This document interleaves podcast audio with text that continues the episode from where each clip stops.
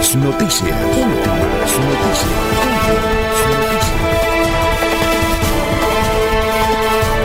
La información analizada por los expertos, sin sesgos, explicada con detalles, sin tanta carreta. Últimas noticias por Radio Melodía, también por Facebook y YouTube Radio Melodía. Director Alfonso Pineda Chaparro.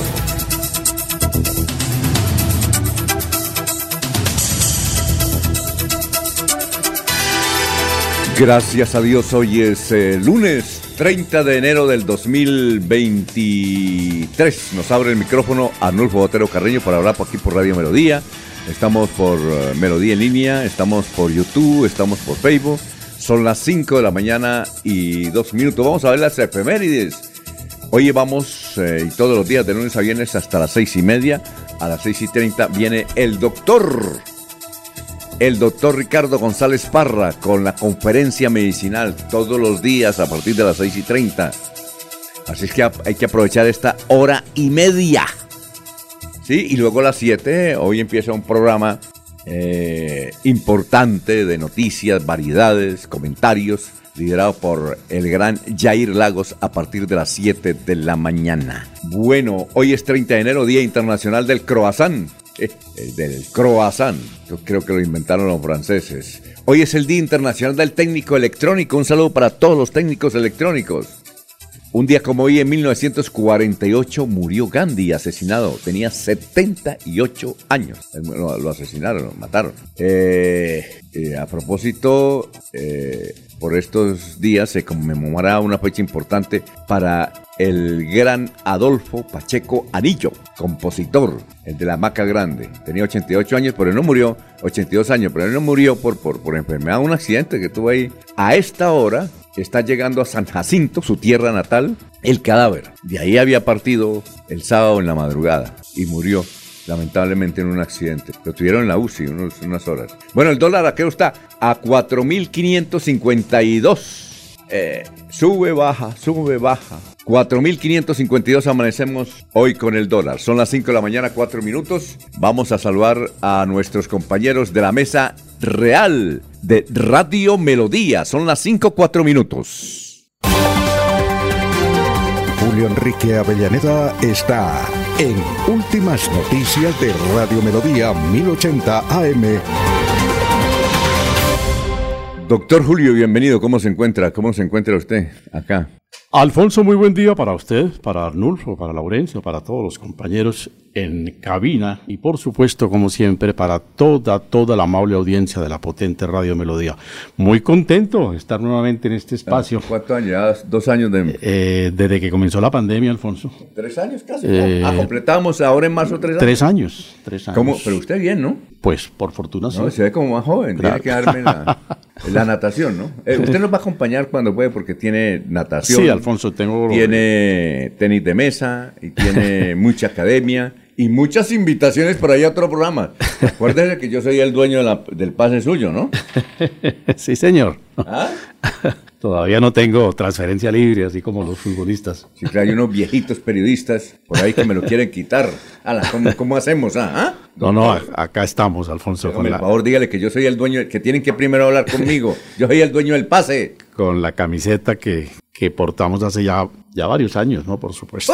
Usted ya aquí como 10 años casi, ¿no? Más. Más, ¿no? Ya 11, 12 años, Alfonso. Uf, como con nosotros. Sí, con, con, Radio Melodía. Con Radio Melodía y puntualmente en este espacio noticioso. En este espacio noticioso, no, porque ya usted después, después de, ser director de tránsito estuvo en otras en, en otros sitios. Bueno, eh, doctor, ¿alguna noticia para empezar? ¿Hace algún apunte? Mientras vamos con el doctor Luis José Arevalo, que ya nos está esperando ahí con el pensamiento del momento. No, Alfonso, tal vez eh, registrar eh, importantes declaraciones, a mi juicio, de la señora ministra de, de Minas y Energía. ¿La viceministra o la ministra? La ministra, ¿no? La ministra, la señora Irene Vélez, y algunas también que me llaman eh, la atención, que seguramente van a generar alguna polémica, eh, dadas por eh, algún alto eh, directivo de un organismo de derechos de origen americano en relación con las declaraciones del fiscal Barbosa en los Estados Unidos. Pero yo creo que un poquitico más adelante podemos aludir Pero por supuesto. con mayor detalle a ello.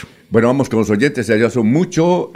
Olguita Ferreira Ferreira nos está escuchando. Gustavo Pinilla Gómez, muy buenos días y una excelente semana para todos. Enrique Herrera, Quique, ¿en qué país está? Cuéntanos, viejo. Enrique Herrera, amigos, cordial saludo, feliz semana. Adrianita Tarazona, buenos días, señor Radio Melodía, gracias por mantenernos informados. Un saludo para mi papá José Antonio Rueda, que está cumpliendo años, que mi Dios le dé muchos años más de vida. Luis Antonio eh, eh, Rueda, igualmente para don Jairo Macías, para don eh, Eliezer Mantilla, que nos escucha aquí desde Pamplona. Está haciendo frío. Dice que está menos un, menos un grado. Menos un grado. Muy bien, perfecto. Igualmente para don Ramiro Carvajal de Deportivos Carvajal. Aníbal Namas Delgado, gerente general de Radio Taxis Libres, que tiene el teléfono 634-2222. Para Juan José Rincón Para el hombre líder del sombrero. El líder cívico de la ciudad de la Real de Minas que nos amplifica este programa, Walter Vázquez. Igualmente para Lino Mosquera. Pedrito Ortiz, es que mucha gente la que nos escribe. Igualmente para Jairo Alfonso Mantilla, un saludo especial para él. Eh, para el presidente de la Acción Comunal del Barrio La Ceiba, Octavio Guarín. Eh, en fin, para Pedrito Galvis, Paulito Monsalve, en fin, para todos ellos. Bueno, antes del doctor, teníamos ahí al doctor, pero vamos a saludar a un Laurencio Gamba a esta hora. Laurencio, ¿cómo se encuentra? Tenga usted muy, pero muy buenos días. Laurencio Gamba está en Últimas Noticias de Radio Melodía 1080 AM. Alfonso, para usted, para Avellaneda, igual que para la señora Sara Prada Gómez, así como Arnulfo Otero Carreño, que está en la parte digital. Este fin de semana se realizará gran cierre de vías en Bucaramanga. Será el jueves, viernes, sábado y domingo por el Campeonato Nacional de Ciclismo aquí en el área metropolitana de Bucaramanga. Será de 7 de la mañana a 1 y 30 en un largo recorrido. Por la ola de calor y ausencia de lluvia se registraron las primeras quemas y emergencias en la provincia de Vélez. Ayer se quemó un cañal en Websa. Más de 70 policías participaron en un robusto operativo en una gallera de la cumbre. Fueron incautadas eh, armas de fuego y más de 70 cuchillos. La empresa electrificadora de Santander entrega 230 mil alubinos en quebradas de esta zona de influencia de la empresa electrificadora. El general Juvenal Díaz ha estado en el sur de Santander dando a conocer en qué consiste la recolección de firmas.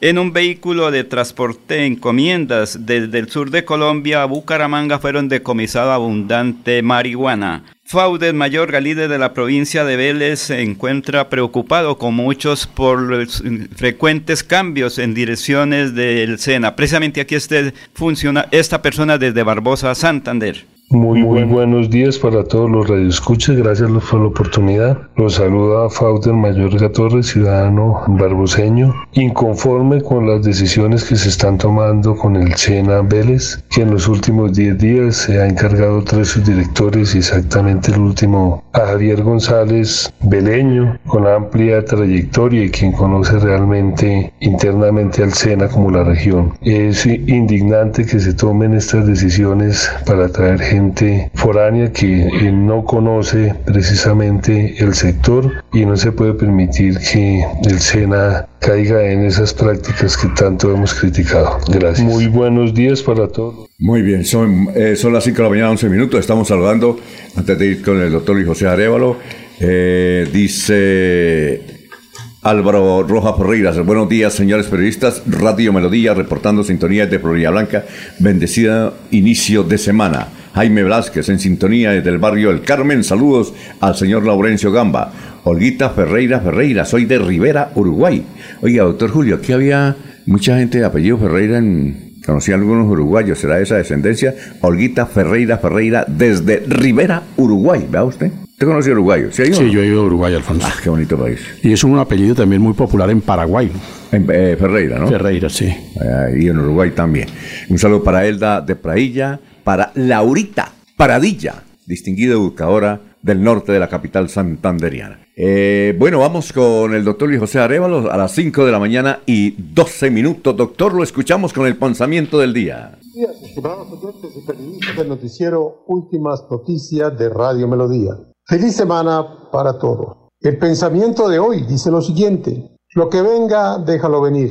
Lo que se quede, déjalo quedarse. Lo que se va, déjalo ir. Solo fluye. Porque la vida es hoy. Muy buenos días para todos los radioescuchas. Gracias. Las noticias. Alfonso Pineda Chaparro está presentando Últimas Noticias.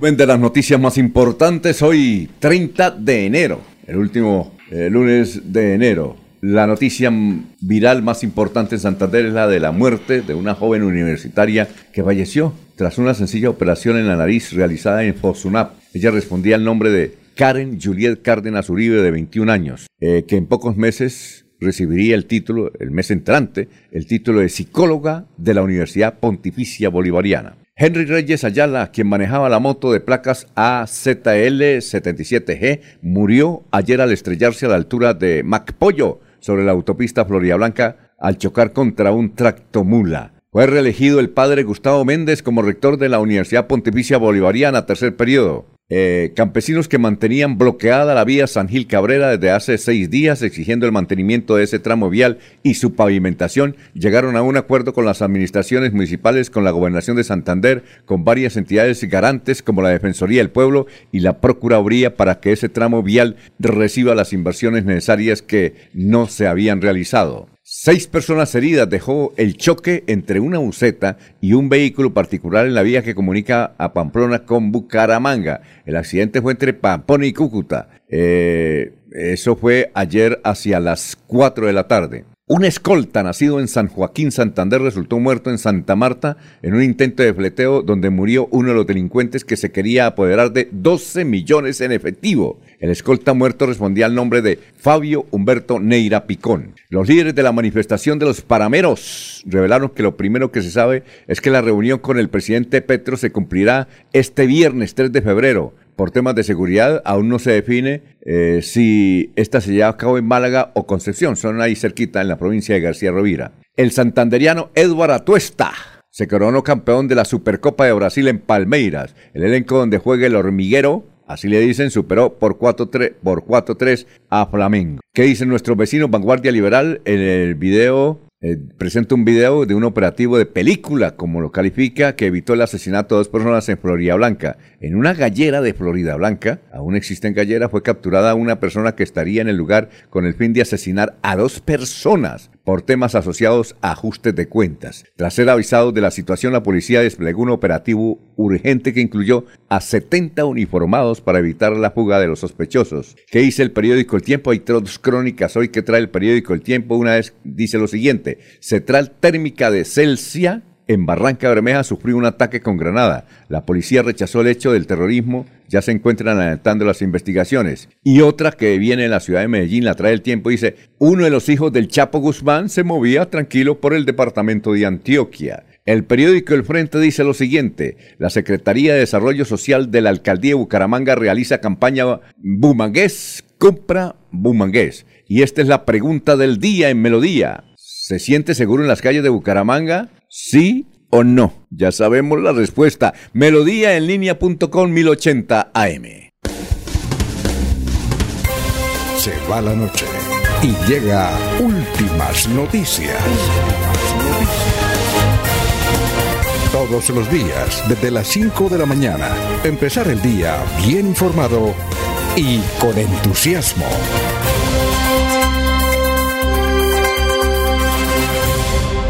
Recuerde, en unos instantes tenemos los candidatos a la alcaldía que nos trae el hombre del tinto político Freddy Garzón a las alcaldías de varios municipios pendientes. Vamos a saludar a Miller Arevalo. Don Miller Arevalo, tenga usted muy buenos días. ¿Conocía usted al doctor Julio Enrique Avellaneda? Si no se lo conocía, se lo presento. Buena gente. Buena gente, sí, lo, había visto a través de Facebook, simplemente viendo las transmisiones que hacen en Melodía, pero pues ya tuve la oportunidad por lo menos de mirarlo dos kilómetros a distancia ya es bastante.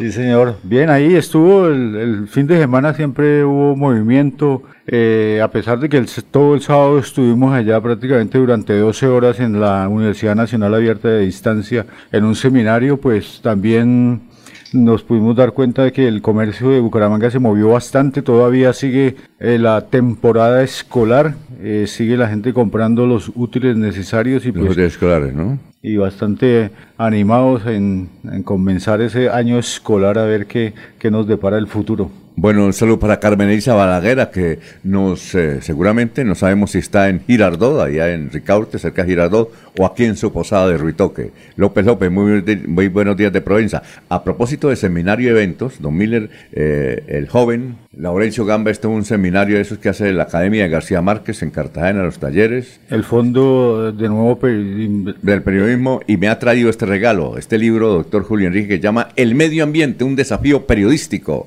de Conrad Adenauer. Conrad Adenauer es la fundación, ah. eh, no es el autor. no, aquí dice, ah, Conrad, eh, ah, no, entonces, ¿quién es el autor?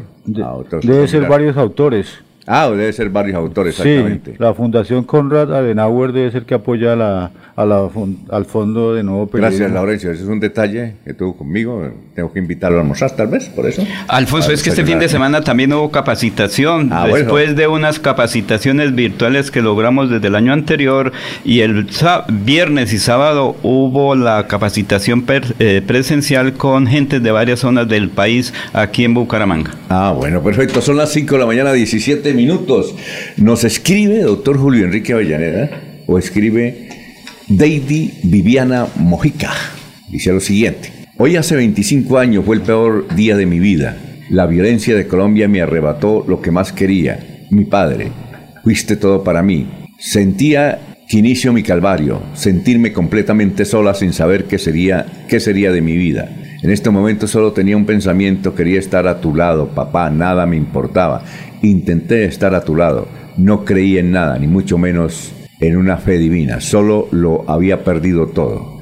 Este es el hecho que, recuerda, hoy hace 25 años, yo recuerdo que trabajaba en Colmundo, estábamos haciendo noticiero y como a las 7 de la mañana nos llamó un periodista de los que teníamos ahí, William Rodríguez Mora, noticia de última hora, extra. Mataron no solamente a el doctor Celestino Mojica, padre, usted lo consejó, lo, conoció, ¿cierto? claro, por supuesto. Un ganadero muy influyente. Sí iba con Oliveros Tamayo, sí. otro ganadero hermano de Gerardo. Mucha tragedia, ¿no? Sí, yo estuve con Celestino la noche anterior. ¿Ah, sí? Sí. Estuvimos, nosotros estuvimos en Río Negro. Ajá. Eh, fuimos a almorzar y al regreso eh, estuvimos un ratico en un sitio que se llamaba La Esquinita. Ajá, ahí en la diagonal, ahí en, la diagonal. en el bulevar. Ahí estuvimos como hasta las 9, 10 de la noche. quedaba la esquinita se tomaba aguardiente. Sí, muy sabrosito, era un sitio de Don Carlos Pinto era el que colocaba. Los atendió Don Carlos. Un anfitrión inigualable, una música. No, tremendo. Excepcional. Ahí estuvimos compartiendo un rato con, Celestino y algunos otros amigos, Luis Eduardo Fuentes, que también ya murió, bueno, y algunos otros que acompañaban a Celestino.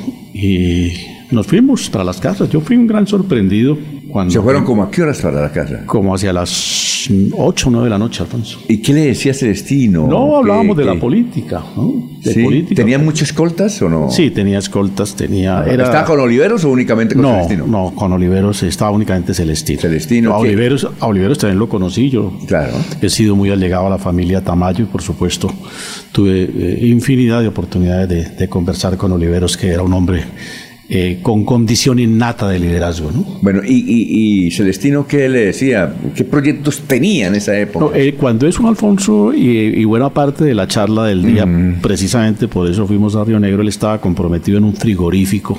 Ah. En el que era, si mal no estoy, el mayor accionista. Eh, ¿Él iba al norte también? Sí, el frigorífico ese del norte. Vijagual. Vijagual. Vijagual, sí, sí estaba muy comprometido, empeñado en sacar ese proyecto adelante. Él realmente era el que ejercía el liderazgo de, ese, de ese proyecto de inversión eh, ganadera. Y bueno, desafortunadamente eh, aconteció ese triste suceso de su muerte en las circunstancias dolorosas en que él Pero estuvieron temprano, hasta las 8 o 9, temprano. Sí, sí, nosotros fuimos a almorzar a Río Negro. Y de su vida. Eh, porque fuimos a, pasamos por el, por el matadero y ahí entonces de- tomamos la decisión de ir a almorzar a Río Negro y de para acá. Pues para terminar el viaje estuvimos un ratico ahí en ese sitio de la esquinita. Y lo mataron. ¿Usted supo cómo fue? Él vivía en la calle, eso fue en la calle Él 37. vivía ahí en el barrio El Prado, Alfonso. En su calle 37. Era vecino de Oliveros, con quien tenía un gran... Eh, eh, eso es como calle gran amistad. 37 con carrera 30 y algo. 37, 38 por ahí. Era como las 7 de la mañana tal Era vez. más o menos, sí, sí. Él salía. Oye, y a pesar de los escoltas,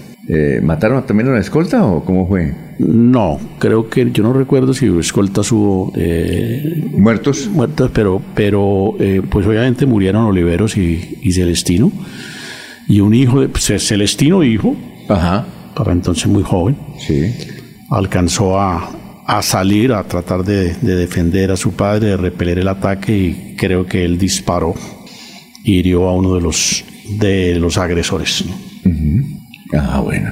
Alfonso, creo que ellos salían a comprar car- eh, ganado ese día. Iban para la plaza, ¿no? Ell- eh, Eran vecinos, vivían ahí cerca. De hecho, eh, un hijo de, de Oliveros, eh, eh, creo que es la- el esposo de, de la hija de Celestino, ¿no? ¿Ah, sí?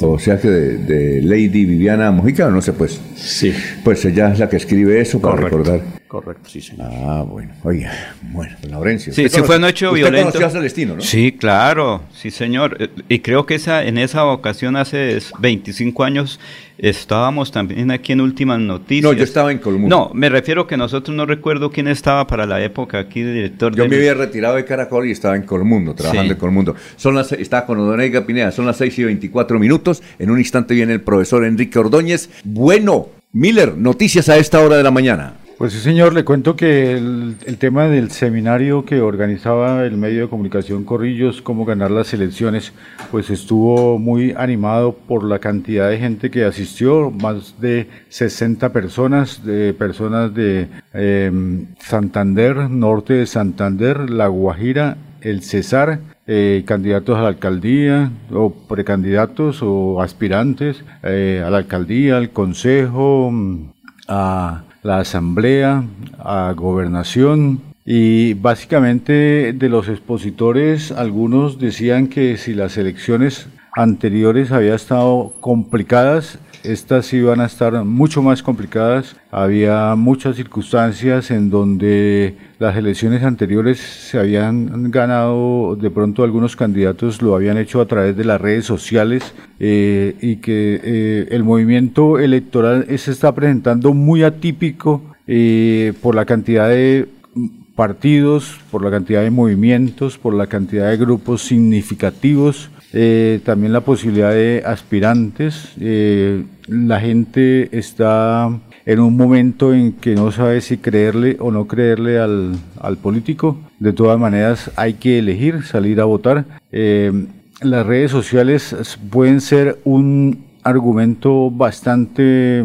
diciente para convencer a la gente, pero también hay que ver las propuestas que, que va a tener cada candidato y, y pero más que prometer lo que va a hacer es que efectivamente eh, vaya diciendo cómo lo va a hacer, porque escuchaba su entrevista el domingo en el programa Dígame con la jefe de gobernanza de la al- alcaldía de- Saray de. Rojas.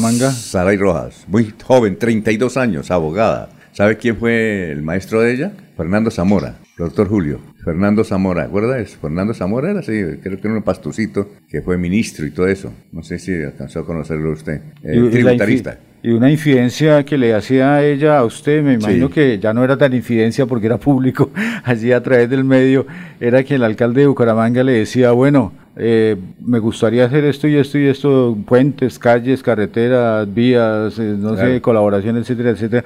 Y ella le decía, ¿y cuánta plata tiene? ¿O de dónde vamos a sacar esos recursos? Bueno, perfecto. Ya tenemos al profesor Enrique Ordóñez, pero antes vamos con oyentes. María T. Alvarado, ¿desde dónde nos escucha María T? López López, buenos días. Eh, Germán eh, Rodríguez nos escucha también aquí desde el centro de Bucaramanga.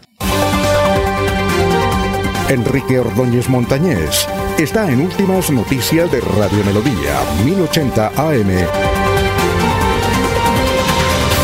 Bueno, profesor Enrique Ordóñez, son las 5 de la mañana, 26 minutos. Eh, Libardo Pacheco dice que en Colombia existen varias ciudades que son puertos como Puerto Tejada, Puerto Salgar, Puerto López, Puerto Lleras, Puerto Nare, Puerto Gaitán. Todos los gentilicios de esas ciudades es porteño o cada una tiene su propio gentilicio, profesor. Y tenga muy, pero muy buenos días. Muy, pero muy buenos días, don Alfonso y oyentes de Últimas Noticias. Un saludo cordial para el doctor Julio Enrique Avellaneda. Bienvenido, doctor, nuevamente. Lo escuchamos, nos hacía falta. Muy amable, profesor. Va a tratar de venir todos los días porque él tiene muchas ocupaciones. Vamos a ver. Sí, nosotros sabemos de las ocupaciones de él y su prestigio en las universidades, pero él saca su tiempo. Sí, claro. Bueno, Alfonso, para darle respuesta al señor Libardo Pacheco, vamos a decirle que no, eh, pues sí, hay muchos puertos en Colombia, pero no podemos decirle a todos porteños. Cada gentilicio, cada ciudad, pues, eh, además de puerto, pues tiene su nombre. Y me dice usted, por favor, para ya no, no los alcancé a copiar todos. El uno es Puerto Tejada. No, hay muchos, Puerto Tejada, Puerto Salgar, Puerto López. Bueno, Puerto Tejada, eh, eh, sí, tiene su gente, no, no se les dice solamente porteños, los de Puerto Tejada son portejadeños, portejadeños de, por, de Puerto Tejada. Eh, ¿La otra cuál es? Puerto, Puerto Salgar, Puerto Salgar. Puerto Salgar se les dice salgareños, salgareños, a los de Puerto Salgar, salgareños. Puerto, Puerto López. Puerto López, portolopenses. Portolopenses a los de Puerto López. Y por ahí cerquita creo que queda Puerto Lleras. Sí, Puerto Lleras también, sí, Puerto Lleras también en el meta. Puerto Lleras es portollerenses, puertollerenses, perdón, puertollerenses. Puerto Nare. Puerto Nare, nareños, son los nareños los de Puerto Nare. Puerto Gaitán. Puerto Gaitán es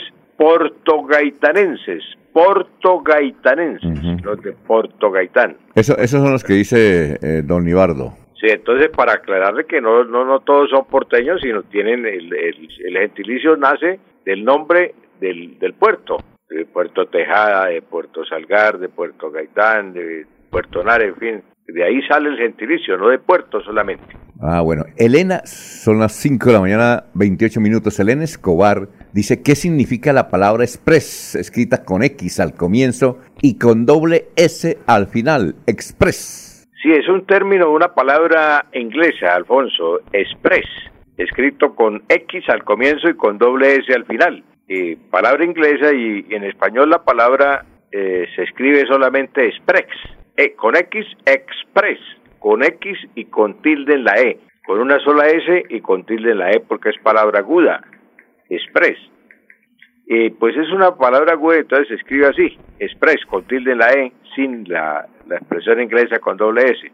¿Y qué significa? Pues eh, la palabra express significa lo que es rápido. Por ejemplo, cuando preparamos, eh, cuando se hace eh, o se prepara un alimento en una olla express, express, es una olla rápida. Cuando se hace un café express, un café rápido. Y cuando hacemos un viaje express, un viaje rápido. Entonces es viaje express. Esa es la traducción en español. Hay que evitar el extranjerismo express, con doble S al final y con X al comienzo. Ah, bueno. Esa es la respuesta para doña Elena, Alfonso. Profesor, muchas gracias, muy amable. Gracias a usted, Alfonso, y a los oyentes. Un feliz día. Estas explicaciones del profesor Enrique Ordóñez que tanto la piden están quedan en YouTube, ahí, en el canal de Radio Melodía o en Facebook, en el perfil de Radio Melodía. Antes de unos mensajes, Edinson, eh, Edinson Bumangués escribe, yo sí recuerdo esa mañana cuando mataron a los señores eh, que usted dice, eran como las seis y veinte. Yo estaba como a dos cuadras, sonaron ráfagas de fusil y a los pocos segundos pasó una camioneta de estaca a toda velocidad por la carrera 34 con 33 y en Morro mataron a un taxista que siguió la camioneta porque le habían rayado el carro. Eso sí yo no sabía, doctor. Mire. Sí, creo que se presentó un, suceso en ese sentido, Alfonso. Ah, estamos hablando del asesinato de Oliveros Tamayo y don eh, Celestino Mojica, que era concejal. ¿Recuerda usted qué partido era? ¿De qué partido? Para el momento creo que Celestino era del Partido Liberal, por Era del fue Partido siempre Liberal. liberal. Ganadero él, ¿no? Ganadero de profesión, eh, pero creo que para la época era diputado, Alfonso. Ah, diputado, sí, diputado. Muy bien, son las 6 de la mañana, 33 minutos, estamos en Radio Melodía. Melodía, valoramos su participación.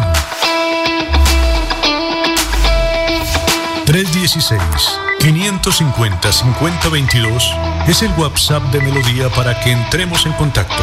Envíenos videos o fotografías de las noticias de su comunidad y las publicaremos en nuestros medios digitales. 316-550-5022. El WhatsApp de Melodía para destacar su voz. Melodía, la que manda en sintonía. Prepárate para el nuevo año escolar con la mágica Feria Escolar 2023. Este año tenemos más facilidades para ti. Solicita tu crédito cada SAN y paga mensualmente con tu cuota monetaria o con tu nómina. Pide tu crédito hoy en este número o escanea el código para más información.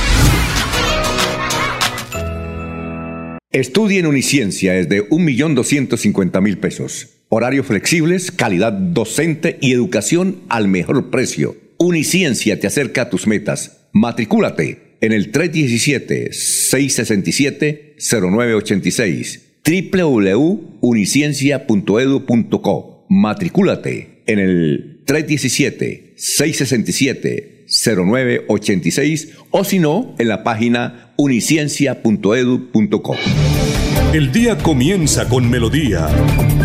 Últimas noticias, 1080 AM.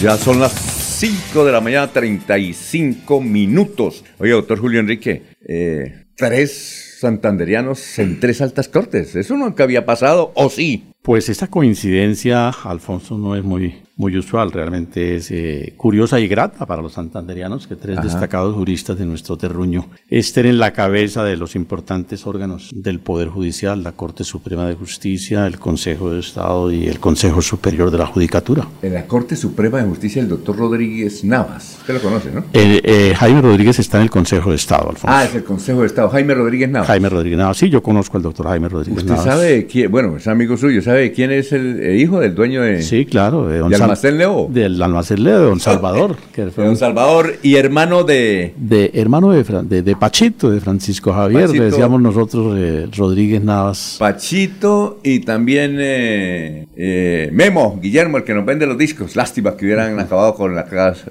¿cómo es? El, el almacén Leo, ¿no? Sí. Ah, bueno, int- interesante. Muy bien, este fin de semana, doctor, Pero- se presentó la solución, aquí iba a decir. No, Alfonso, quisiera agregar a propósito de, de- de este momento afortunado para el mundo eh, eh, judicial de Santander con la presencia de tres eh, de nuestros más significativos eh, juristas en, en las altas cortes, ¿no? En el caso puntual de la Corte Suprema de Justicia, eh, se prolonga una tradición. Santander ha tenido en los últimos años buena presencia mm, en- en la Corte Suprema de Justicia. Yo recuerdo algunos magistrados que han presidido esta alta corporación, el doctor Humberto Barrera Domínguez, que era de origen socorrano, en 1962, el doctor Aurelio Camacho Rueda, un magistrado que dejó una gran eh, estela, una grata recordación en el mundo judicial en 1975, el doctor Jorge Carreño Luengas. Ah, sí, de San Gil. De San Gil. En 1990 le toca presidir la Corte cuando se toma la decisión de la Asamblea Constituyente, ¿no? El doctor Ricardo Calvete Rangel, el doctor Nilson Pinilla Pinilla. En Armenia. La doctora Rusmarina Díaz, que es presidente de la Corte. Bueno, y ahora el doctor Fernando Castillo. Tenemos a- al, con- al exconcejal de Cabrera. Está el doctor Juan Carlos Álvarez ahí. Doctor, tenga usted muy buenos días. Muy buenos días, Alfonso, es alcalde. Exalcalde. Ah, ¿usted no fue concejal o sí? No, no, no, no, no, alca- eh, fui alcalde popular. Fue alcalde popular de Cabrera, el doctor Juan Carlos. Usted estuvo Señor. presente, doctor Juan Carlos, eh, este fin de semana que se dio paso a la vía entre San Gil y Cabrera, que está obstaculizada por los habitantes que piden el arreglo de la carretera y además a ver si eh, mejoran o reorganizan las basuras ahí que donde botan el aseo no sé cuántos municipios. ¿Cómo, cómo fue el arreglo, doctor? Eh, buenos días, Alfonso. Eh, pues sí, eh, desafortunadamente en, este país para que se, a veces se logren y se den soluciones hay que hacer esos, esos ¿qué? Ese, el bloqueo, ¿no? la vía de San Cabrera, pues hace 30 años que, que, se está reclamando la pavimentación, desde cuando empezaron a llevar los, los residuos sólidos a, al relleno sanitario de la vereda del Cucharo. Sin embargo, esa vía pues ya tiene más de 60 años de estar construida. Entonces, pues ahí ya hacía seis días que la vía se encontraba bloqueada delante de San en el sitio Quebrada Seca. Eh, pues fue un, un bloqueo, eh, una manifestación muy pacífica y el sábado pues eh, estuvo presente el, el señor gobernador de Santander encargado y otras autoridades como la, la CAS, eh, las alcaldías de, de, los 42 municipios que llevan los residuos sólidos, eh, inclusive eh, también estuvo el Envías, estuvo eh, la Procuraduría, la Defensoría del Pueblo y se llegaron a algunos acuerdos para levantar el bloqueo del paro sí que había ya desde el lunes anterior. Ah, muy bien. Pues sí, eh, pues por destacar pues que fue una manifestación muy pacífica, muy chica. Eh, estaban pues eh, estaba la comunidad de Cabrera, de, tanto el centro urbano como de sus 12 veredas, e igualmente pues de cuatro veredas del municipio de San Gil, que son las afectadas por por el, lo, la cuestión de la, de la, de la basura y de la, del mal estado de la vía San Gil Cabrera. Mm, pues entre los acuerdos que, que se hicieron está que a partir del 6 de febrero pues se van a hacer, van a hacer cuatro mantenimientos de la vía. Eh, son 12.5 kilómetros que están sin pavimentar de los, de los 21 kilómetros que tiene la vía a Cabrera. Eh, en este momento hay pavimentados 7 kilómetros. Los ha pavimentado pues eh, con la gestión que, que ha hecho solamente la alcaldía de Cabrera, pues eh, los ha hecho tanto el Invías como la gobernación de Santander y con recursos de la venta de Isagen. Pero pues la, eh, alcaldía de San Gil no ha pavimentado hasta el momento ningún kilómetro. Eh, entre San Gil y Cabrera pues le corresponde la, la mitad de la vía, ¿no? Sí, claro. Entonces quería pues también ah, aclarar eso, ¿no? Que en este momento el pavimento lo ha hecho, ha hecho por gestión del municipio de Cabrera. Ah, bueno. Eh, bueno, entonces de, eh, de esos 12.5 kilómetros que quedan por pavimentar, eh, la gobernación de Santander estaba pues también el, señor gobernador encargado y estaba también el secretario de envías encargado, de envías no, perdón, secretario de infraestructura porque pues los titulares están en vacaciones. Ellos se comprometieron a actualizar los estudios. En este momento hay dos estudios, uno que tiene el alcalde de San Gil eh, y el otro que tiene el alcalde de Cabrera. Entonces se quedaron en actualizar y que quede un solo proyecto. Y pero únicamente para el, quedó en el estudio 9.3 kilómetros, ¿sí? los estudios de 9.3 kilómetros. Y posteriormente asignar los, eh, los recursos por 23 mil millones de pesos que saldrían de regalías. Entonces, pues ahí por destacar que quedan por fuera del proyecto, pues desafortunadamente no, no sé por qué no, ah, ellos hablaban del tema de los tiempos, sí, que porque para porque si se incluían los 12.5, entonces había que hacer una licitación y que eso no se podría hacer este año. Entonces, quedaron 3.2 kilómetros eh, de los actuales que están sin pavimentar, pues quedaron sin estudios y pues lógico sin pavimento. Bueno, doctor, muchas gracias, muy amable, eh, al doctor Juan Carlos Álvarez, que creo que va a ser candidato a la alcaldía de Cabrera. Él hablaba de que San Gil no ha hecho nada. Eh, tenemos al alcalde de San Gil, ¿no? Don Laurencio. Sí, señor. Hermes Ortiz Rodríguez es el alcalde de San Gil. Alcalde, en concreto, ¿qué fue lo que acordaron en esta situación que usted ha estado muy al tanto? Y, lo otro, en concreto, y lo otro, que, que, el doctor Juan Carlos Álvarez dice que San Gil no, no ha colocado nada. Doctor, lo escuchamos, doctor Hermes. Sí, muy buenos días a toda la mesa de trabajo. Primero, aclarar que esta es una vía departamental. Por lo siguiente, la responsabilidad está en el departamento de Santander nosotros sí hemos hecho, porque el municipio de San Gil es el que le ha hecho el mantenimiento a la vía. El año pasado lo hicimos cuatro veces consecutivos. Lo que pasa es que el alto tráfico que tiene esta vía, porque está en construcción la variante en este sector, y las volquetas de Concay de alto tonelaje nos vienen dañando la vía continuamente. Además, disponen más de 40 municipios que llevan las basuras del sur de Santander y que también agravan esta situación de la vía. Luego, nosotros en esa corresponsabilidad radicamos un proyecto al Invías por 6.8 kilómetros de pavimentación y proyecto que fue devuelto porque eh, nos manifiestan que la responsabilidad es del Departamento de Santander. Por eso acudimos a trabajar conjuntamente con la Gobernación de Santander y que coordinadamente ese fue producto parte de la negociación, que el gobernador de Santander se comprometió a ajustar y actualizar este proyecto conjunto con uno que tiene Cabrera para poder eh, contratar posteriormente a través de regalías este proyecto, que lo que finalmente pide la gente es la pavimentación de la vía. Básicamente fueron cuatro puntos del acuerdo. Uno, que es el pavimento de la vía. Dos, mantenimiento periódico durante cuatro periodos del año. Después arranca el municipio de San Gil el próximo lunes. Tercero, CAI modificó la vía. Al modificar la vía generó una pendiente alta, el cual CONCAI con envío se comprometieron en el próximo lunes, que yo arranco el mantenimiento, también a modificar esa pendiente y arreglar las comunidades. Y cuarto, la negociación es el control y seguimiento por parte de la CAS ante los eh, botaderos de basura o los rellenos sanitarios del sector, hacer el control que cumplan las normas sanitarias. Oiga, doctor, es que, es que ¿cuántos? El concejal, de, el, ex, el exalcalde de Cabrera decía que eran 42 municipios que botan la basura ahí.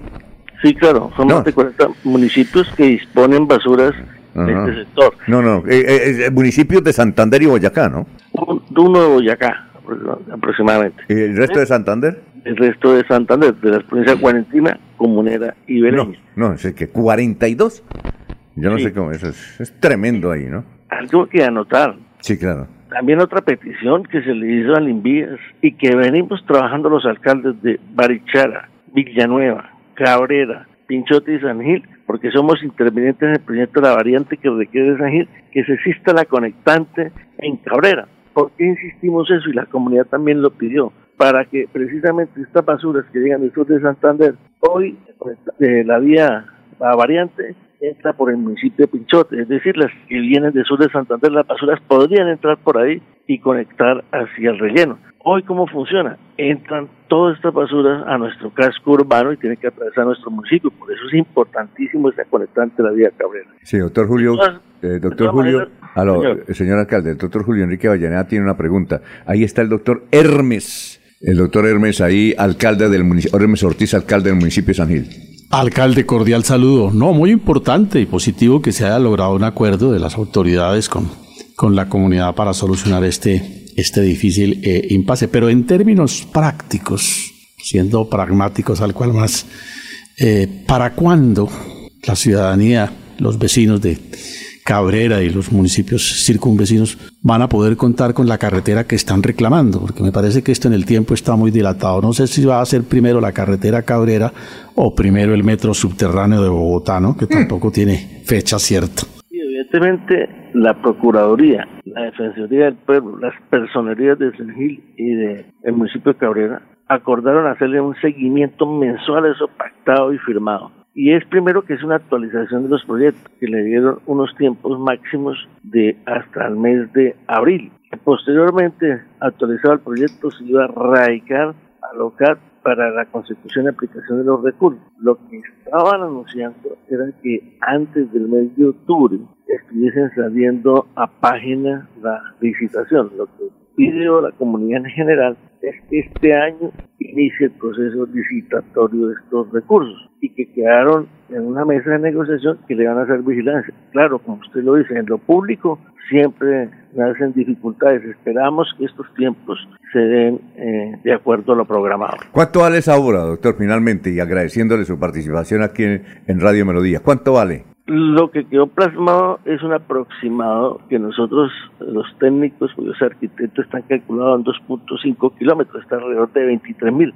Puede ser más, porque eso... Perdón, no, no, la pavimentación, ¿no dice que son 12 kilómetros que faltan? No, lo presentado. Lo, ah. lo que falta sí son 12 kilómetros, pero se presentaron 9.3 kilómetros. 6.8 del municipio de San Gil y 2.5 del municipio de... Eh, ¿Y eso se van a pavimentar? Esos son los que están en el proyecto que la gobernación adquirido dichos compromisos. ¿Y cuánto vale eso? Aproximadamente, porque todavía falta el, el presupuesto ajustado, 23 mil millones de pesos. 23 mil que los pone, ¿qué? ¿La gobernación? La gobernación de Santander a través del local regional de regalías. Y la alcaldía de Girón y, de, perdón, la alcaldía de San Gil y de Cabrera, ¿no? No, esos son recursos de local regional que es competencia del departamento y están otros departamentos de la región oriente. Hay una ventaja y es que el presidente de este hogar es el gobernador de Santander o estuvo eh, presidente y que allí es donde se presentan estos proyectos para la aplicación de recursos. Bueno, muchas gracias, doctor Elmer Ortiz, alcalde de San Gil, muy amable por haber explicado esta situación aquí a Radio Melodía. Que pase un buen día. Muchas gracias a ustedes. Ya tenemos las eh, 5.50. Una oyente nos dice, no es, son las 5.33, eh, no son las 6.33, son las 5.33, que a veces digo las 6 y pico, no, son las 5.50 minutos. Estudie en Uniciencia desde 1.250.000 pesos. Horarios flexibles, calidad docente y educación al mejor precio. Uniciencia te acerca a tus metas. Matricúlate en el 317-667-0986 www.uniciencia.edu.co. Matricúlate en el 317-667-0986 o si no, en la página uniciencia.edu.co. Se va la noche y llega últimas noticias. Todos los días, desde las 5 de la mañana, empezar el día bien informado y con entusiasmo.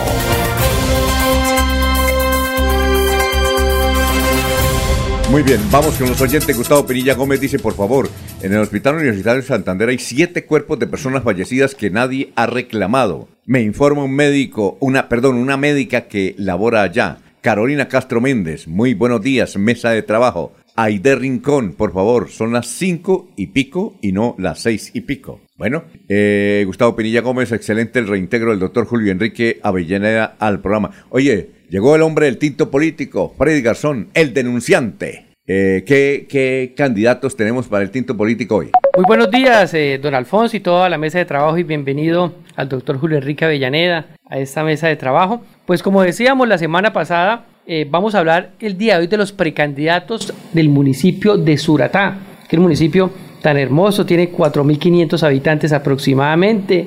¿Se acuerdan de, de, de ese corregimiento de Cachirí? Ajá. Aquí nomás hay una, una, un monumento, ¿no? una escultura.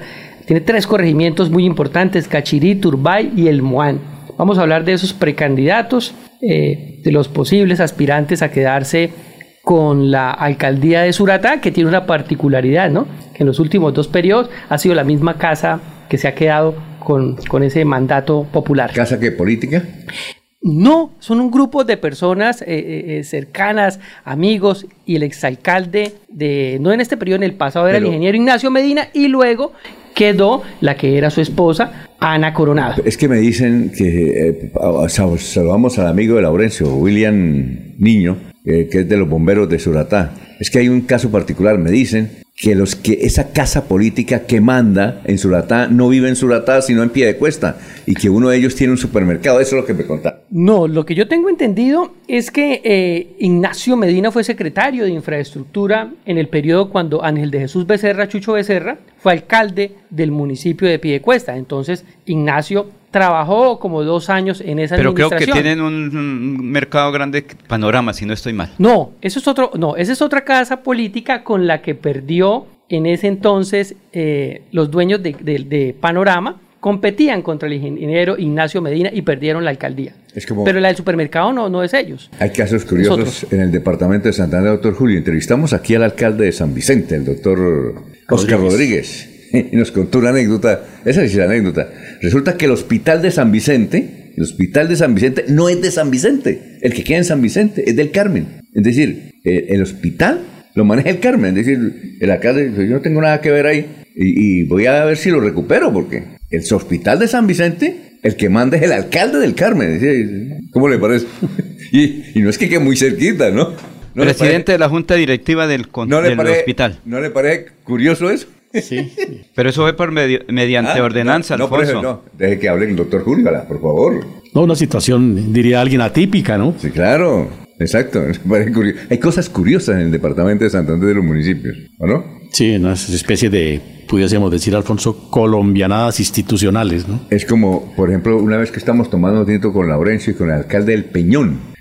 ¿Fue el alcalde del Peñón? Estábamos ahí en la única tomando tinto y entonces él nos decía, el Peñón queda en el sur de Santander, ¿no? Él para ir a una vereda del Peñón, era el Peñón. Tenía Bolívar, Bolívar. Era Bolívar el Peñón. Creo que Bolívar. Bueno. Es decir, la historia es que él dijo, yo para ir a esa vereda tengo que venir a Bucaramanga y luego ir a Cimitarra y subir. No. ¿Sí era el Peñón? Sí, queda, ese es el municipio de Bolívar que queda frente. Ah, ¿Es Bolívar?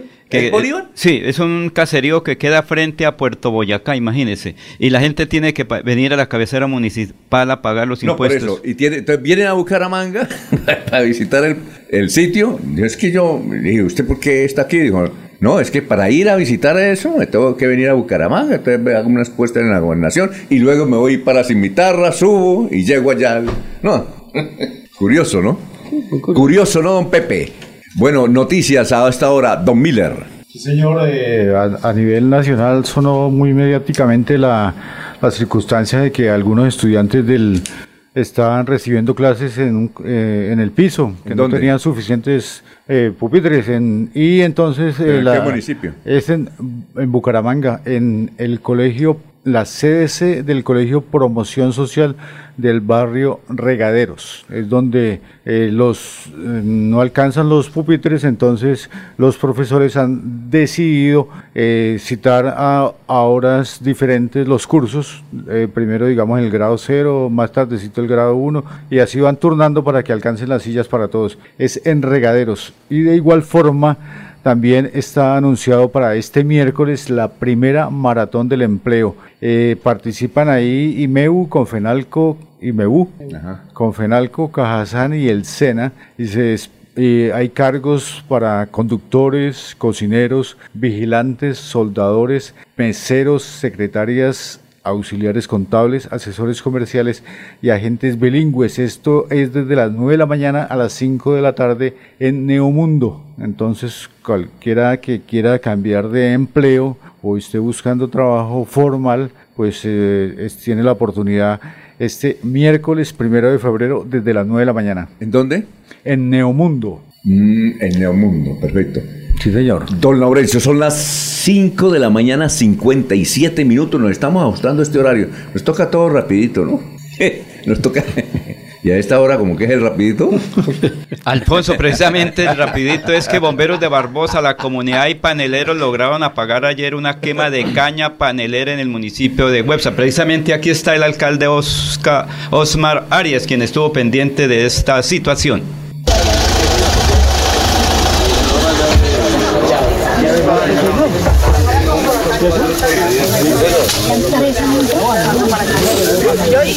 Reclamo, yo voy a pasar un reclamo por eso. Cuando haya un humo. Bueno, gracias a la colaboración de toda la comunidad, como ven aquí presente, eh, se logra controlar este incendio acá en la vereda de San Isidro. Gracias a Dios, nuevamente repito, y a la colaboración del Cuerpo Bomberos Barbosa, que también hizo presencia con inmediatez. entre todos y colaborando entre todos logramos eh, controlar cualquier situación que nos presente en el municipio. Alcalde, Alfonso, es que se presenta un primer incendio de cañas ahí en esa zona porque hace casi un mes que no llueve en la región y esto se presenta año tras año en la temporada de calor.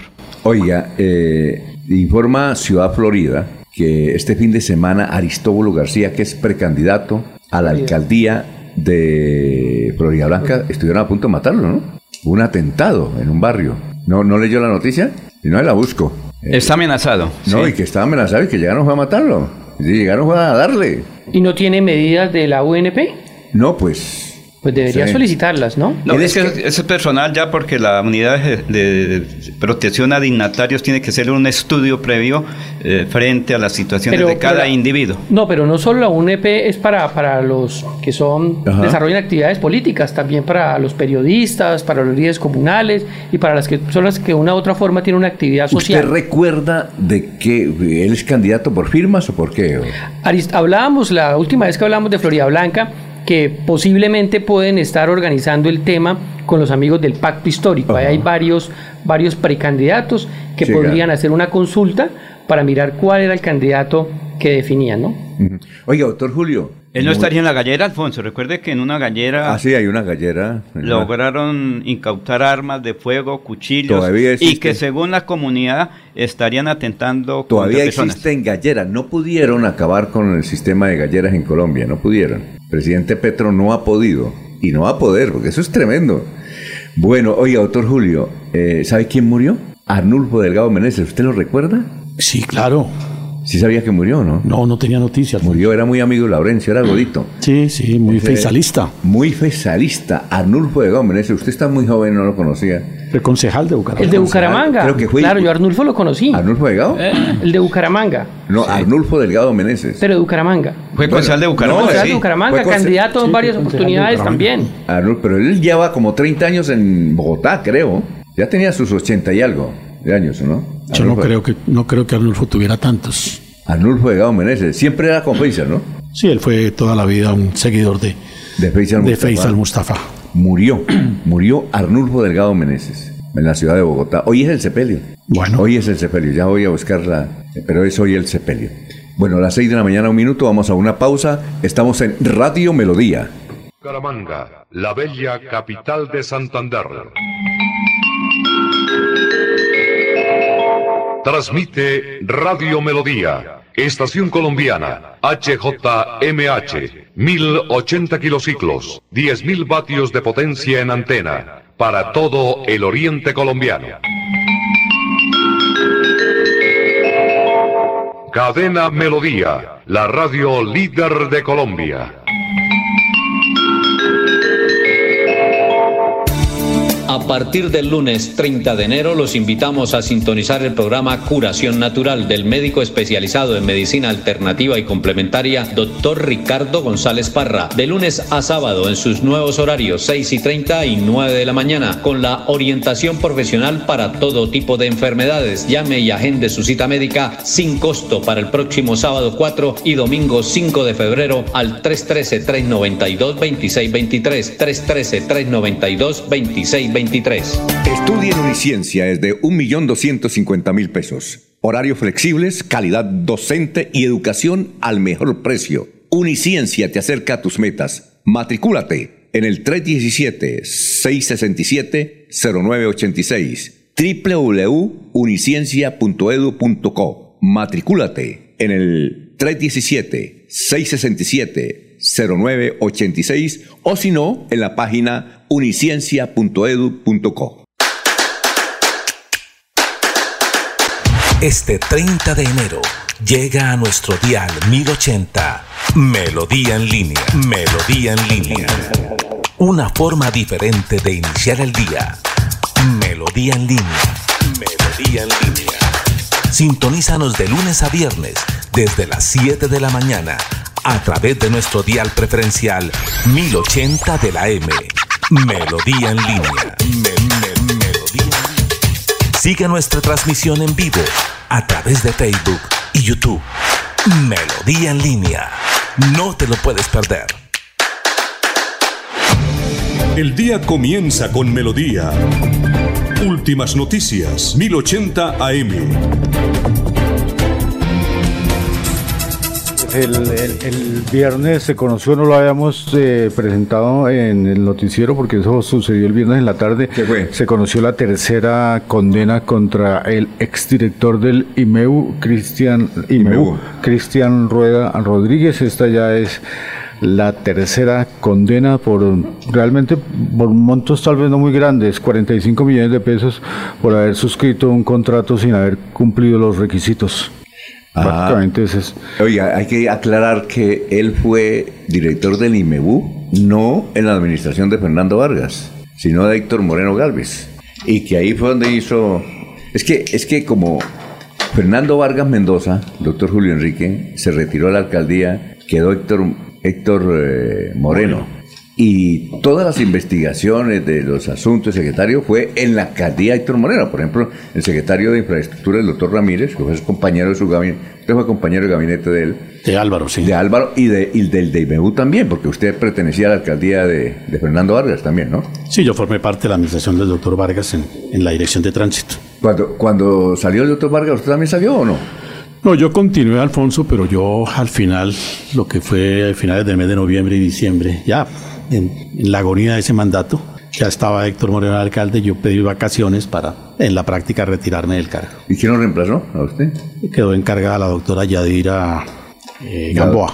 Doctora Yadira Gamboa. Este, este señor Cristian Rueda, doctor, usted que hizo parte ahí de, de esa parte del gabinete, ¿no era o, o el hermano o es el hermano del difunto concejal Alberto Rueda? Albertico Rueda. Albertico sí, Rueda. Por supuesto. Claro, venía acá, eso cada rato que venía nos traía carne, la mejor carne, ¿no? Pescado, ¿no? Comerciante. No, carne. Carne, no, pescado también. No, no, eso es el otro era carne. ¿Era Alfredo? Era Alfredito, el pescadito. Pero que, es que, que el hijo le tiene... dan pescado y al otro le dan pescadito. Que el hijo, yo no sé, que el hijo, yo no sé si es que tiene un convenio con Laurencio porque siempre nos invites allá. No, no tiene otro sino allá. Yo creo que es que tiene caña o alguna cosa. El, ¿Cómo es que llaman los restaurantes? Puerto Marino. Puerto Marino, pero el doctor Julio fue el que nos, in, nos indicó. bueno, perfecto. Bueno, oh. el señor Cristian Rueda, informa a la fiscalía también, él está prófugo de la justicia, pese a que ya tiene tres condenas. Pero es que se la han montado también, como dice Piedad Córdoba, para una huevonada. Oye, a propósito, es que que la, la, extradición por una no, no, la no. del hijo, la del no, no, hermano. No, no, no, no, es que la revista Semanal hizo una entrevista, o bueno, encontró un audio de tantas intercitaciones que le hicieron a Piedad Córdoba, doctor Julio Enrique, y encontró un audio. Entonces ella dice, dice, bueno, nosotros lo que necesitamos es plata, huevón. la revista Semanal. Aprendió, aprendió. Le, oiga, ¿cómo le parece las declaraciones a propósito de, de Piedad Córdoba, doctor Julio Enrique, que dijo, oye, el pacto histórico me equivoqué, eso es malo, eso es, me hizo ahí hasta brujos allá. ¿Cómo le parecen esas declaraciones de ella? Yo creo que Alfonso son eh, voces que expresan resentimiento por la eh, circunstancia, digamos, de marginamiento a que el pacto histórico la, Ajá. La, el, eh, que el pacto histórico la ha colocado. Recuerde usted que cuando ella se vincula a la campaña del presidente Petro, a los pocos meses tiene que, por solicitud de Petro, dejar de formar parte de la campaña a raíz de algunos escándalos que se suscitaron en algún país centroamericano. Y ella tiene una carga, digamos, de, de señalamientos que, por supuesto, le producen desgasto al pacto histórico y con mayor razón al gobierno del presidente Petro. La han marginado y ese es el resentimiento, a mi juicio, que ella expresa, a lo que se suma la suerte de su hermano, que le tocó al presidente Petro firmar su extradición. Entonces, pues esas circunstancias son las que se reflejan en esas voces que ayer publicita algún diario bogotano, de frustración, de cierto distanciamiento, eh, de amargura, dirían algunas señoras, de la, de la senadora eh, Córdoba frente al gobierno y, particular, y particularmente frente al partido Pacto Histórico. Bueno, perfecto, son las eh, 6 de la mañana y 9 minutos, estamos en Radio Melodía.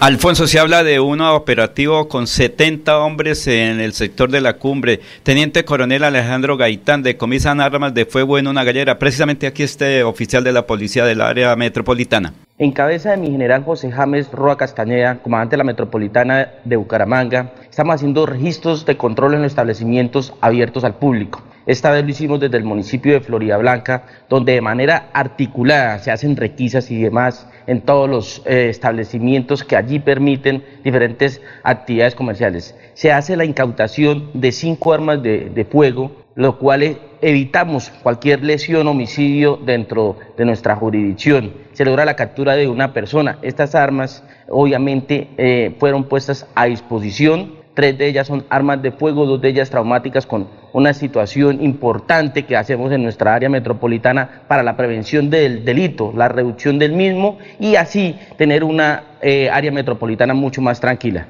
Muy bien, son las 6 eh, de la mañana y 9 minutos. Bueno, Vamos con el tinto político. El tinto político, Don Freddy. Y ese tinto va a tocar tomarlo rápido, ¿no? Por No, el tiempo, ¿no? tranquilo, poco a tranquilo, poco, bueno, sí, sí. Sin azúcar. Sin Quere- azúcar. Queremos escucharlo, queremos escucharlo. Rapi- oiga, los rapiditos también se pueden hacer suaves. Y también son chéveres, rápidos, ¿no? Eh, hay, un programa en la radio, hay un programa en la radio mexicano, tengo, se llama El Rapidito y es a las 5 de la mañana. El Rapidito. Que me coge la tarde. Bueno, mire, para los precandidatos a la alcaldía de Suratá, ya lo hablábamos en un principio, ¿no? Como, como todos los municipios del área eh, de, las provincias, los corregimientos y los sectores rurales tienen mucha eh, importancia. Allá el casco urbano y 10 veredas ponen casi 2.750 votos. Cachirí, que es un corregimiento, 380 votos. Turbay 530 y Moán 120 aproximadamente. Es decir, que el sector rural tiene que hacer mucha campaña, pues estos candidatos allá.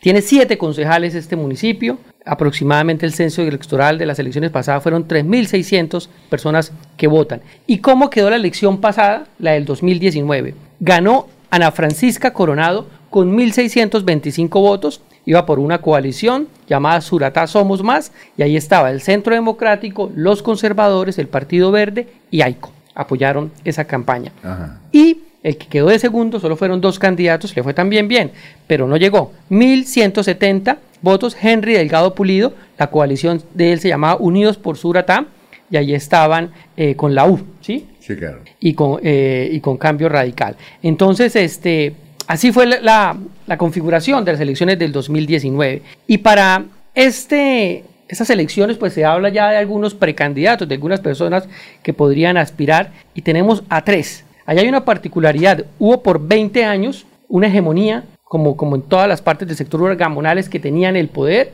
y esa- eso se rompió hace como dos años, ¿no? Que lo que claro. hablábamos ahorita con Ignacio Díaz Medina, ahorita en este periodo está Ana, Ana Francisca Coronado, que es la ex esposa, y vamos a ver qué pasa ahorita con, con- esta nueva elección. Entonces, allí tenemos, se habla de que hay dos can- precandidatos de la oposición de Ana Coronado. Uno es Edson Pavón, que es ex concejal, y precisamente también ayudó a elegir a, a Ana Coronado, la actual alcaldesa. Él esto quiere aspirar, tiene una firme aspiración. Igualmente hay otro que es Carlos Lozano, que es un profesor de música, también muy reconocido ahí en, en el municipio, en las veredas, en el casco urbano, y quiere aspirar. Entonces se dice que Edson Pavón y Carlos Lozano son los que, de oposición además, que querían... El, el ¿quién tiene de candidato? A ver, actualmente me dicen que el grupo político de ellos quiere que nuevamente ¿Qué es? Ignacio Díaz Medina, El grupo político es de. pues ellos son independientes, se eligieron por, por, un- por una coalición de varios partidos,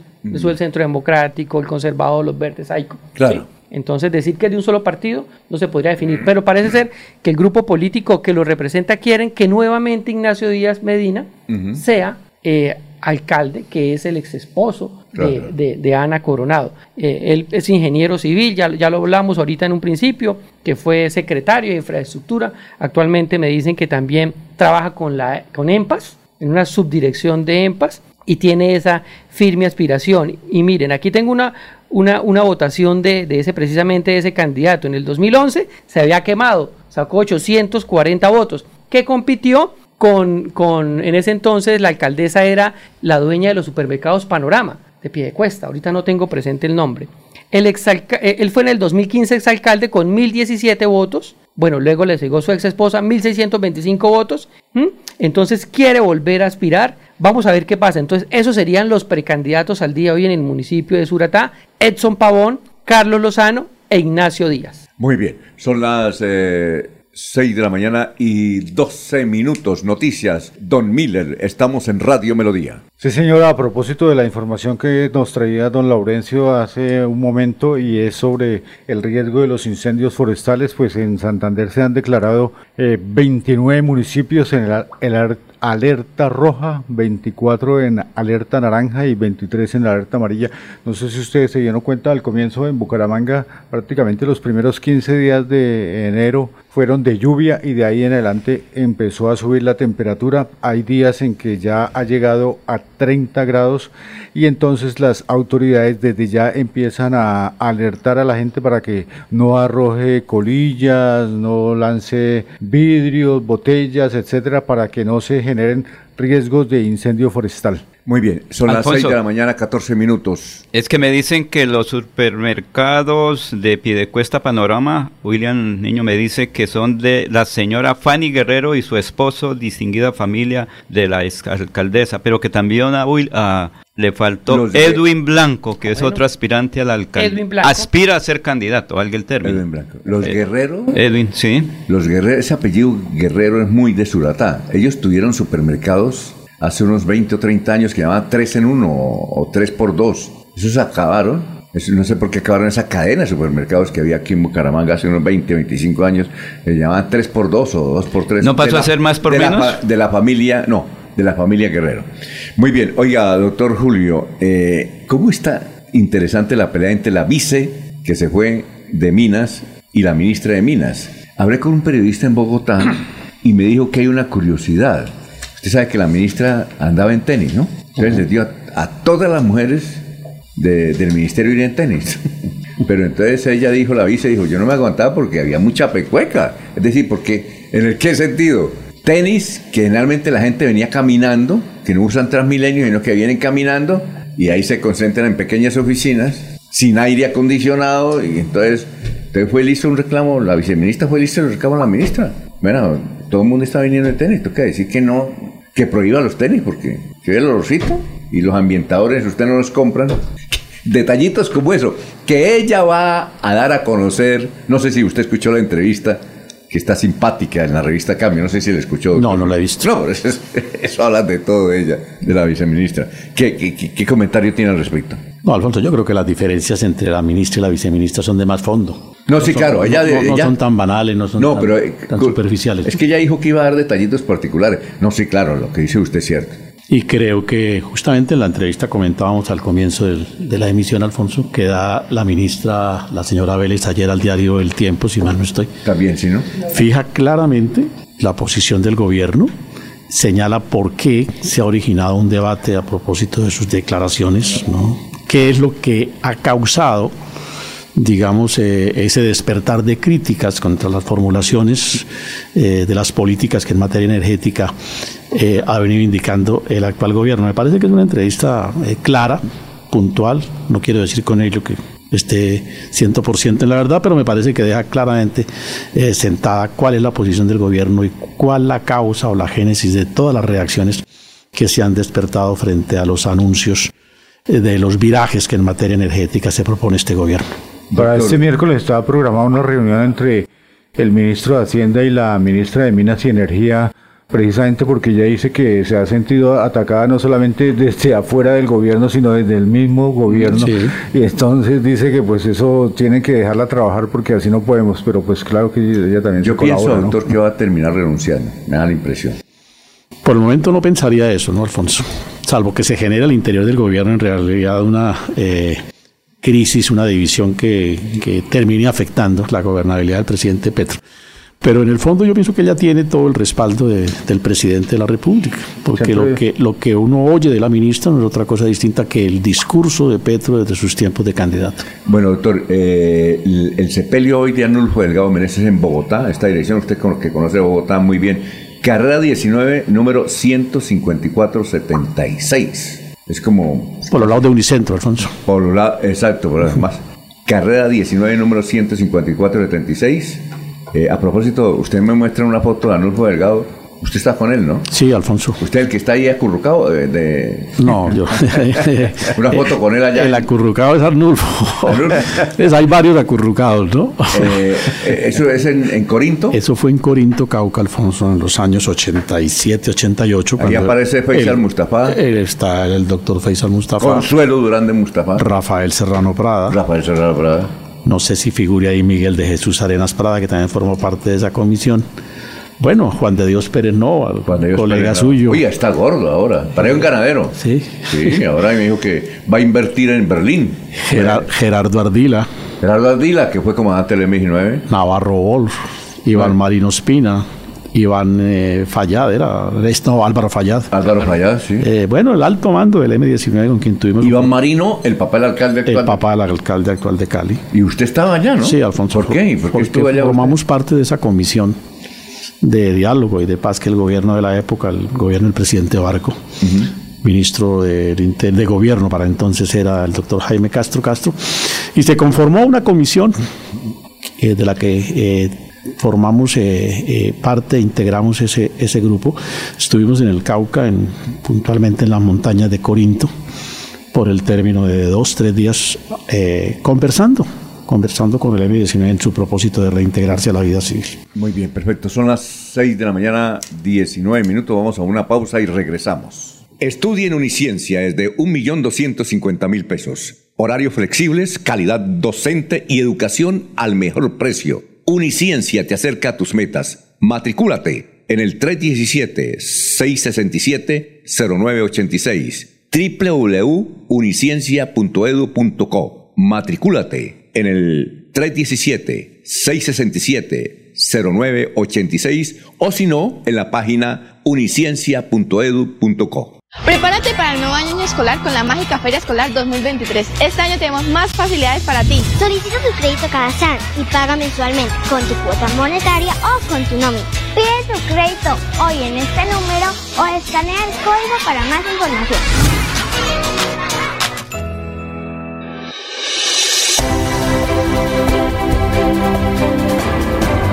Información y análisis. Es el estilo de Últimas Noticias por Radio Melodía 1080 AM.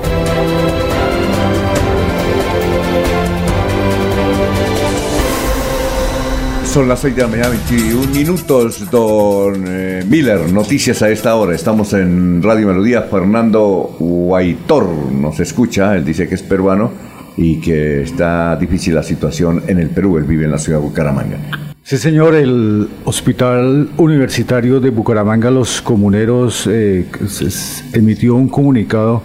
El que queda en el parque, es en el parque. Frente al Parque de los Niños, sí, señor. Eh, dice que el día viernes 27 de enero de 2023 ingresó al servicio de la clínica del hospital al servicio de urgencias una joven de 21 años de edad sin signos vitales y en parada cardíaca, encontrándose en un pozo operatorio inmediato por un procedimiento estético que no fue realizado en los comuneros. La paciente fue atendida de manera inmediata y pese al esfuerzo del equipo médico falleció debido a la gravedad de su estado de salud. Eh, precisamente la, chica que usted indicaba que había fallecido por un procedimiento estético.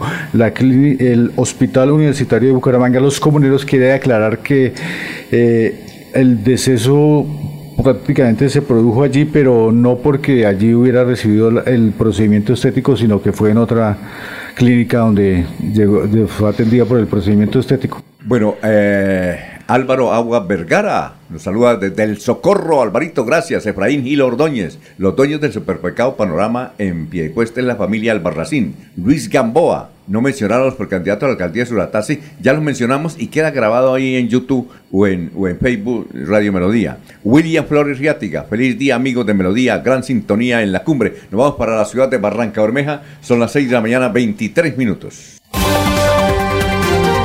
Soel Caballero está en Últimas Noticias de Radio Melodía 1080 AM. Buenos días, Alfonso, para usted, para los compañeros, igualmente para todos los oyentes. La Secretaría Distrital de Educación dio a conocer que inició el año 2023 garantizando el 100% de la alimentación escolar a más de 31 mil estudiantes con CISBEN víctimas de la violencia grado cero de la zona rural en condición de discapacidad y jornada única de las instituciones educativas del distrito con el fin de evitar la deserción escolar e incentivar la permanencia en las aulas. Por otra parte, la empresa Veolia, encargada de la recolección de basura en Barranca Bermeja, dio a conocer que uno de sus vehículos fue blanco de disparos y pintura alusiva al Ejército de Liberación Nacional en el barrio Paulo Acuña. Frente a este hecho, la entidad ha dicho que prevalece la vida y la integridad de sus trabajadores, por lo que hará ajustes hasta que la autoridad pueda garantizar la seguridad. En las próximas horas la empresa informará de las novedades en la operación de la recolección de basuras en el distrito. Noticias con las Camanestre Barranca Bermeja. Continúen compañeros en estudios en últimas noticias de Melodía 1080 AM. Son las 6 de la mañana, 24 minutos. Bueno, mañana tenemos los precandidatos a la alcaldía. ¿De dónde? ¿De candidato? De Málaga tenemos para el día de, mañana. Oye, eh, en Noticias 1 sacaron un acoso en Florida Blanca. Eh, es contra un funcionario de la alcaldía de Florida Blanca. Yo le escribí para ver si si, si, si qué, si responde, porque eso de los acosos, doctor Julio, por ejemplo, eh, decía, ¿quién era que decía la, la semana pasada? Alguien decía, ah, la congresista Angélica Solano. Eh, Lozano. Angélica- Lozano decía, no, yo tengo un congresista de Santander que, que me acosaba y le preguntaron, bueno, ¿cuál es el, cuál es el acoso? Dijo, no, que él me, me decía, después luego las reuniones políticas que teníamos, oiga, yo tengo un apartamento, vamos a tomarnos un vinito y hablar. Sí, estoy solo, relax. Ella considera que eso es acoso. También como que a veces se extralimitan, ¿no? ¿No es cierto, doctor Julio? ¿Usted qué piensa? Porque es que eso también... Un tema que sí. Hay, hay, hay mucha parafernalia y por tirarse a un funcionario. Sí, por eso es que ahora no podemos echar ni piropos. Calladito, mirando y piropos. Sí, Alfonso, se ha vuelto, digamos, un tanto sensible el tema en el sentido de, de qué expresiones realmente conllevan actitud de acoso, cuáles pueden ser una cortesía, cuáles pueden ser un, como usted lo dice, un piropo en el sentido de la admiración, eh, sin, sin, sin proclividad, sin perversidad, sin morbo. Eso, eso se ha vuelto eh, en ese sentido sensible y confuso el tema, ¿no? Mm, Yo creo que todas esas expresiones hay que verlas dentro de un contexto. Sí, claro, no Dentro tampoco. de un contexto, porque no podemos llegar a... funcionario, no sé si usted tiene algo, algo de Florida Blanca. No, pues, pues básicamente era lo que usted estaba hablando, don Alfonso, que ayer, eh, pues, les cae como un baldado de agua estas acusaciones de una de las funcionarias que pasó por el Banco Inmobiliario de Florida Blanca, acusando a, a su director, el, act- el actual director, a Julio César González García, y fue noticia ayer en Noticias 1, Claro. y las redes se dispararon frente a ese tema, y estamos esperando pues las las opiniones y- todo respeto, que vaya a decir el alcalde y sobre todo él, Él, y el alcalde Y queremos escucharlo a conocer él. cuál es la opinión, qué está pasando con esto, si es cierto o no, porque miren que hace unos días también el secretario de Agricultura Departamental Tuvo que renunciar. tuvo que renunciar por esos temas. Alfonso, mañana hablaremos sobre Santo Cristo de Guabatá y la novena que se está cumpliendo en el sur de Santander. Santo Cristo de Guabatá. Bueno, la de irnos, doctor Julio. Eh, Alfonso, el eh, papel eh, destacado que hasta el momento viene cumpliendo el equipo Atlético Bucaramanga, que tiene muy contentos a los hinchas. Gracias a Dios. La de irnos, Miller. Sí, señor, el presidente ejecutivo de Fedegan, José Félix Laforí, lamentó el caso del barco que zarpó de Colombia transportando vacunos y fue detenido por autoridades de España debido a que encontraron cocaína en su interior. Llevaba vacunos y encontramos vacunas. A ver. Vacas. A ver, la de irnos. Sí, ya, Alfonso, mañana. la de irnos. No, recordarles que mañana vamos a hablar de los posibles candidatos a la alcaldía de Málaga. Muy bien. Ya viene el doctor Ricardo González Parra, uno de los mejores médicos colombianos. Quédense las seis y media. Y a las siete viene el gran Jair con Melodía en línea. Hay que apoyarlos y ojalá les vaya muy bien. Son las seis y veintisiete. Últimas noticias los despierta bien informados de lunes a viernes. En todas las áreas de la información regional, un periodista de Últimas Noticias registra la información en Radio Melodía 1080 AM y en melodíaenlínea.com. Director Alfonso Pineda Chaparro.